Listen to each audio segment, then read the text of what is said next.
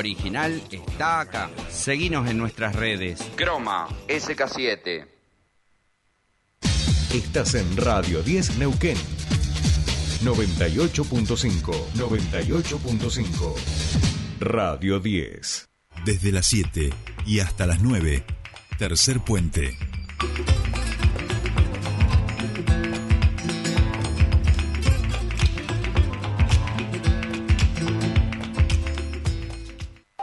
Thank you.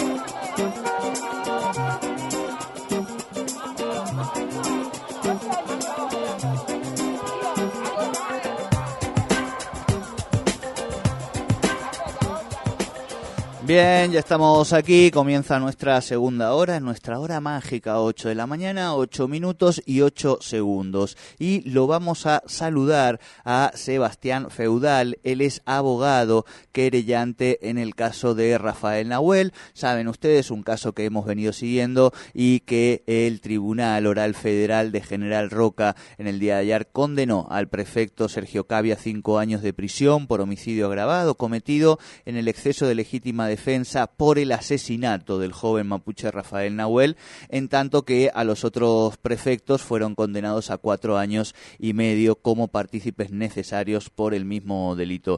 Sebastián, muy buenos días, te saluda Jordi Aguiar, bienvenido a Tercer Puente. muy, buenos días, ¿cómo andan? Eh, tengo un escucho entrecortado. Recién cuando me llamaron escuchaba muy bien, ahora entrecortado. No sé yo no me moví, no sé si... Ah, bueno, vamos a ver si la, podemos mejorar ahí un poquito. Ahí, me, ahí vamos a tratar de mejorar la comunicación. No sé si ahí me vas escuchando bien, Sebastián. La idea era que, que bueno, que empecemos a charlar y que nos cuentes un poco eh, todo lo que ha sido este proceso y este fallo condenatorio. Eh, perdón, realmente no estoy escuchando prácticamente nada. A ver, a ver, a ver. Bueno, vamos a tratar de mejorar el, llamado con este Sebastián que eh, Feudal, que es uno de los abogados querellantes en el caso de Rafael Nahuel. Este, tuvimos fallo condenatorio del Tribunal Oral Federal de General Roca y enseguidita vamos a estar charlando con él. Como decíamos, una, una causa que hemos seguido muchísimo. Hemos hablado con familiares, hemos hablado con organizaciones. Hoy vamos a hablar también con la querella y, eh, como decíamos, una causa que nos remonta a 25 de noviembre de 2017, prácticamente seis años ya que se realizó este operativo del grupo Albatros en un predio en disputa entre la comunidad mapuche Lafken Winkul Mapu y la Dirección de Parques Nacionales en Villa Mascardi, en Bariloche. Eh, recuerden también, como decíamos en este ratito, que eh, quien estaba al frente de ese operativo de seguridad era la ministra de Seguridad, Patricia Bullrich, que ha sido candidata a presidenta en las últimas elecciones, quedando en tercer lugar, y que suena por dicho eh, del eh, presidente electo Javier Milei como la candidata a ser nuevamente ministra de Seguridad. Por eso también nos parece que es un caso importante de seguir porque da cuenta también de los accionares que ha tenido en este caso las fuerzas de seguridad cuando han sido conducidas por la ministra que también es presidenta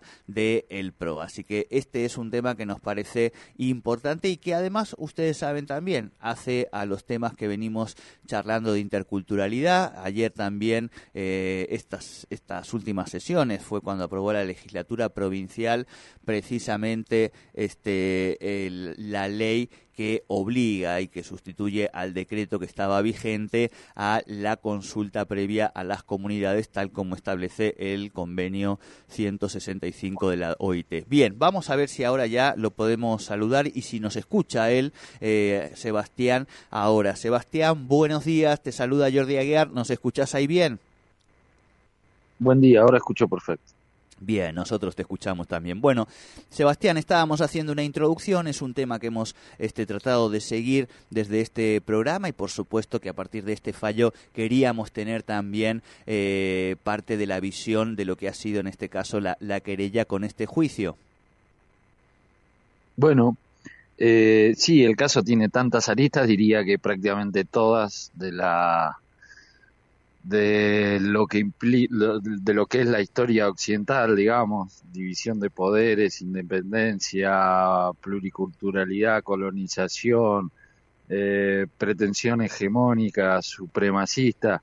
Es difícil de hacer una síntesis, pero eh, voy a arrancar por lo que yo considero que fue un logro que cuando empezó, cuando suceden los hechos parecía eh, una hazaña, que es que hay una sentencia judicial que determina que el accionar de la prefectura es criminal. Claro. Eh, de eso no cabe ninguna duda.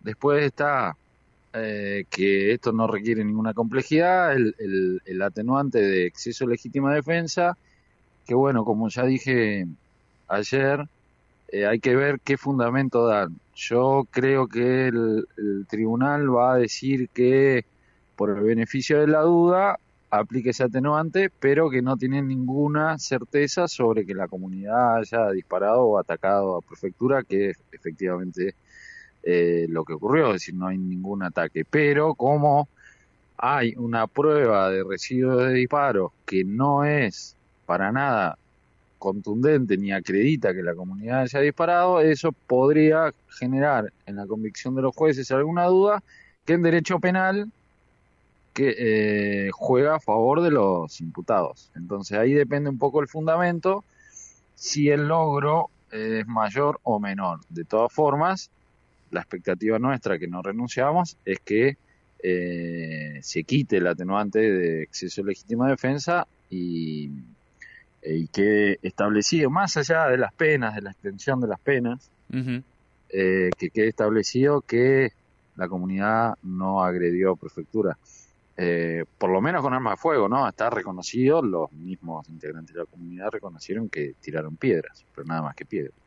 Claro, claro, claro. Eh, esto decíamos también, eh, obviamente, mm, digo, obtiene, da cuenta, digo, ¿no? De lo que fue eh, el accionar de las fuerzas de seguridad en ese, en ese gobierno de Mauricio Macri, conducido en este caso por la señora Bullrich, pero decíamos, es la persona que ha sido designada, todavía no aceptado, para el, nuevamente ocupar ese puesto por parte del presidente electo Javier Milei. y en ese sentido, y acá ya, digo, tiene que ver un poco con interpretación y opinión también tuya, eh, Sebastián. Digo, por un lado genera la inquietud, pero por el otro lado también un poco pasa estas cosas, digo, de que también las fuerzas de seguridad sienten bajo determinados discursos de quienes las conducen con un enfoque este mucho más, si se quiere, eh, con una mirada mucho más represiva del uso de esas fuerzas de seguridad y después, claro, eh, tienen que atenerse a lo que dice la justicia, ¿no? Por más que también interviene todo esto que vos decías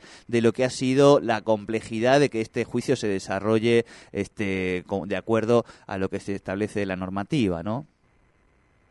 Sí, bueno, hay varias cosas. Una, eh, indudablemente hay una demanda de, una, de un sector de la sociedad de, represión, de mano dura. A mí me excede ese tema, eh, pero es evidente que eso existe, porque si no en las campañas no, claro, claro. no sería un tema. Eh, lo que sí yo puedo decir con total independencia política es que cuando el, la, dirección de las fuerzas de seguridad otorgan cierta eh, cierta protección y legitimación a las fuerzas, las fuerzas actúan y se generan estos hechos. Eso es indudable, eso es un dato histórico.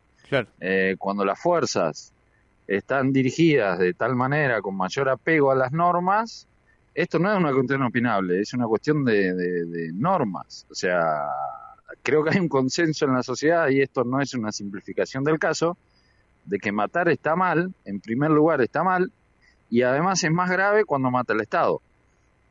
Y pareciera que en este caso tuvimos que reducir la discusión a ese estado, para decir, a, a, ese estadio, para decir está mal y está mal, está mal matar y está mal que lo haga el Estado, ¿Por qué? Porque son más o menos tres o cuatro siglos de consenso en decir que si al poder no le ponemos límites, el daño es, muy grande, digamos. No es lo mismo que se peleen dos vecinos a que el Estado mismo decida voy a, violentamente a, eh, agredir a personas que piensan de determinada manera, que tienen determinada forma de pensar, sea político, ideológico, cultural, social, lo que fuese. Eso es una barbaridad y es lo que pasó acá.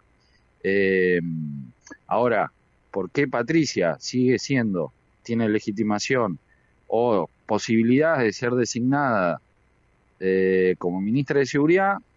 Lo que yo le atribuyo principalmente es a la falta de independencia del Poder Judicial y esto es lo que yo digo que hay un montón de aristas.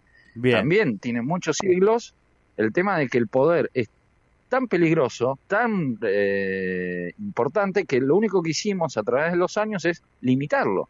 Es decir, atar el poder a las normas y que somos todos iguales, incluso el poder. Eh, y es tan, tan grande el poder que le, que le concedemos al Estado que tiene que estar dividido. Ahora, si el Poder Judicial no actúa cuando el, otro poder comete un, un, crimen de esta naturaleza, bueno, Patricia Bullrich puede continuar siendo diciendo lo que dice públicamente, pero es una falencia institucional de que esto se debió haber dirimido en un año, dos años, y la sociedad puede decidir sobre una ministra ya estando vinculada a que su política tiene consecuencias eh, trágicas o no. Y bueno, justo coincide, yo no sé si es por casualidad o causalidad, coincide más o menos todo esto de que Patricia fue candidata en el desarrollo del juicio, los medios nacionales mucha difusión no le dio y, nadie le preguntó durante la campaña, che, ¿qué, se está desarrollando la investigación de, sobre la muerte de Rafa Nahuel cuando vos eras ministra de Seguridad? Bueno, nada de eso ocurrió. Y, y, pero bueno, eso es, política nacional partidaria que a mí me excede, nada más hago este simple comentario porque son las reglas institucionales, constitucionales, que todos acordamos para que esta situación no se presente. Eh, no suceda. ¿Cuál es una? La primera, la Constitución, si bien tiene, reconoce un montón de derechos, son límites al poder estatal. Absoluto, son límites al poder estatal. Y acá no, no, no, no, no funcionó. Es decir, tenían que, entre, tenían que dar una imagen de imposición de la fuerza estatal frente a un conflicto, a una comunidad demonizada, y fueron y lo hicieron, a costa de la vida de Rafael Nahuel. Eh, es muy, muy trágico lo que ocurrió. Sí, sí, sí, totalmente, totalmente. Por eso también queríamos, eh, Sebastián, hablar con vos. Eh, ¿Qué planteó la, en este caso la, la defensa, una apelación? ¿Cómo, cómo continuaría ahora? La, los recursos se van a sustanciar y a plantear una vez que se conozcan los fundamentos. Claro, los fundamentos. Acá está el veredicto, es decir, los jueces dicen, que decidieron y en el 29 de diciembre dan a conocer las razones. Claro. Los recursos son sobre, sobre obviamente, tenemos, eh, eh, yo personalmente tengo satisfacción sobre, no sobre todo el veredicto, pero el tema de exceso de legítima defensa, cuando conozca las razones públicas para llegar a esa conclusión, las criticaré. y eso es posterior al 29 de diciembre y, y el recurso va a casación, a, casación federal, y bueno, y ahí es, vuelvo a decir sobre, sobre la estructura constitucional nuestra, ahí puede tocar cualquier cosa, no hay absolutamente ninguna certeza, ninguna seguridad jurídica, tanto hablan algunos sectores de seguridad jurídica, en este caso no hay ninguna seguridad jurídica, toca una sala apegada a un sector político y vamos a perder, toca una apegada al otro y vamos a ganar y las razones importan poco porque por lo menos yo estoy cansado de, de, explicar cuestiones muy básicas como las que acabo de decir, de que matar está mal y que lo haga el Estado es peor, y me miran como diciendo, bueno, eh, sí, está bien, pero bueno, vamos a verlo, vamos, bueno, eh, es bastante frustrante, pero de todas formas, la verdad que no puedo dejar de expresar mi emoción de después de seis años de, de batalla legal, una sentencia donde dice, prefectura cometió un crimen, un homicidio doloso. Es decir, es fuerte, es determinante que la, justicia dijo que los cinco prefectos tuvieron intención de matar. Eh, es un homicidio doloso. Ahora sí, la pena es exigua por, por esto del exceso de legítima defensa. Bueno. Hay que ver los eh, fundamentos. es, claro hay que ver los fundamentos. Si es en beneficio de la duda, yo represento un organismo de derechos humanos, el derecho de defensa en juicio también es muy importante y, eh, y, es un derecho humano esencial.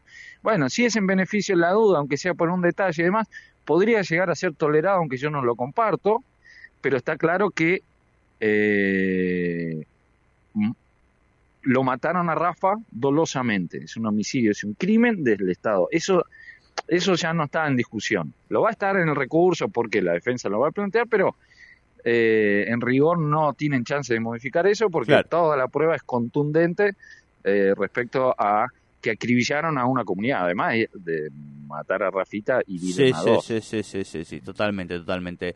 Bueno, te agradecemos este muchísimo, Sebastián, este la charla, la claridad y por supuesto veremos allí los fundamentos y ahí seguiremos eh, dándole seguimiento a esta causa. Te mandamos un saludo.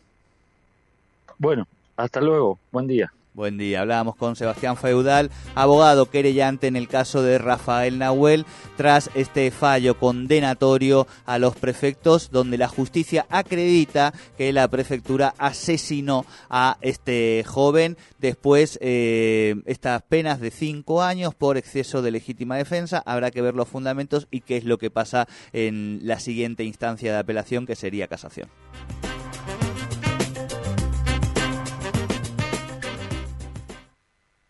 Es la hora 8, 24 minutos. Estás en